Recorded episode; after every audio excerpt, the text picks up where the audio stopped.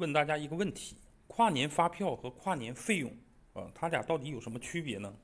呃，我给大家讲一下我的理解。跨年发票呢，是指费用已经在呃当年已经确认啊，只是发票跨了年度才收到，这种情况叫做跨年发票。